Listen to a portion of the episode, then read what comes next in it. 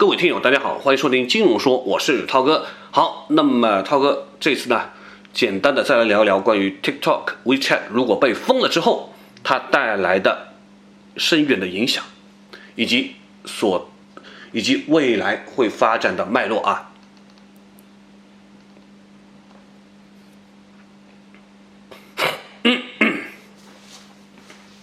新闻大家都知道了，对吧？大统领要利用美国的三零幺条款，发出了两项行政命令，就是让这个 TikTok 的母公司啊，字节跳动和腾讯，如果不出售他们的应用程序，那么将在四十五天之后就无法在美国运营了。那么理由当然还是国家安全问题，对吧？那这个放在任何国家，你都没办法去推翻，或者说去说什么。而在这个要求之下，对吧？在美国管辖之下，那么就禁止任何美国人士与这两家公司进行相关的财产交易。那么这里有些人可能不知道什么叫美国人士啊？美国人士的范围其实是蛮广的，它包括了美国人，包括了拿绿卡的美国人，包括了美国境内的人，所以基本也意味着。美国境内的中国籍的华人，对吧？也要受到这样禁令的限制的。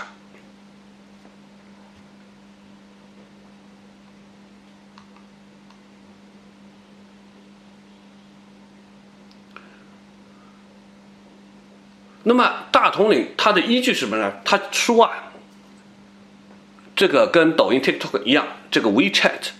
它呢会自动从用户那里获得大量的信息，那这些数据呢不光是中国的，还有美国人的数据，对吧？个人信息、专有信息，而且呢，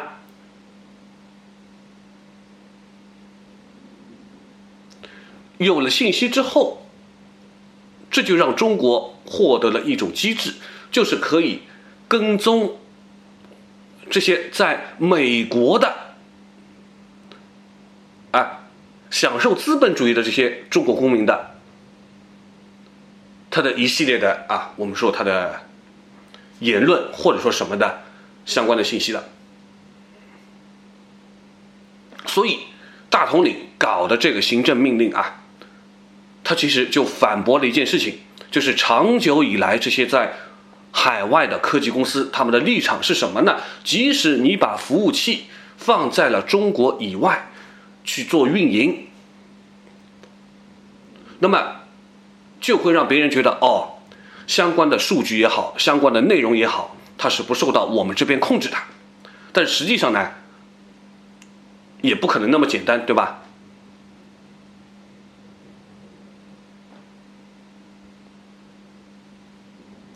所以，这个 WeChat 也好，TikTok 也好，按照现在的说法，就必须在四十五天之后。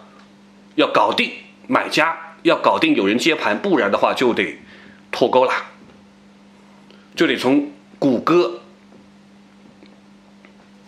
还有苹果的应用商店脱钩了。所以你可以说，目前最好的选择，也许也是没有办法，就是出售应用程序。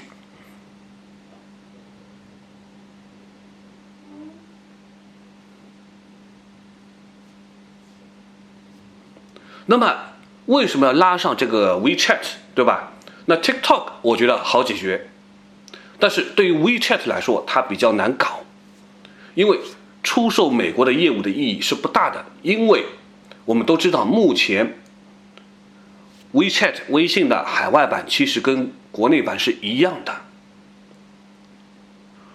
数据是共同的，对吧？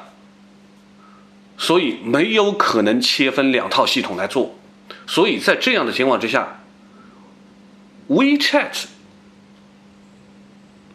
有很大的可能就只能退出美国的市场了。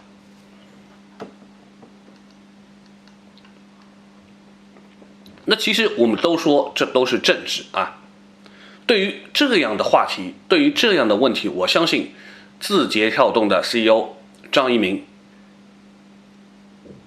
他就上了这么一堂课，对吧？但是呢，这不是他上的第一堂课，我相信。为什么这么说？对吧？有关媒体也说了，张一鸣在创立这个，在搞字节跳动的时候，他其实之前就接受过采访的，他向外媒表示过，他不是党员，同时呢，他很在意算法和信息流它的一个发展。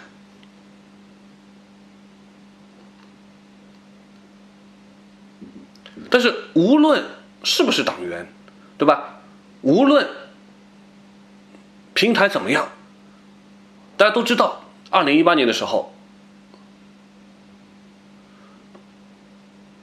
也是字节跳动下面的内涵段子，对吧？因为低俗的原因被干掉了，关停了。所以在关停之后，张一鸣同志。他就发表了一份道歉信，他就说了，一直以来呢，他认为呢，我们过分强调的是技术要怎么怎么的好，对吧？软件有多少多少的优势，可是他没有意识到，对吧？技术必须要用到社会主义的核心价值观，技术呢是必须要用这个核心价值观来引导的，这是张一鸣自己说的啊。同时，我们也知道。头条里面，今日头条里面也有一些相关的内容，我们都知道有过进行调整。调整之后呢，更多的都是置顶的一些啊相关的，我们说党媒大报的这样的一些置顶的内容啊，对吧？所以逃不掉。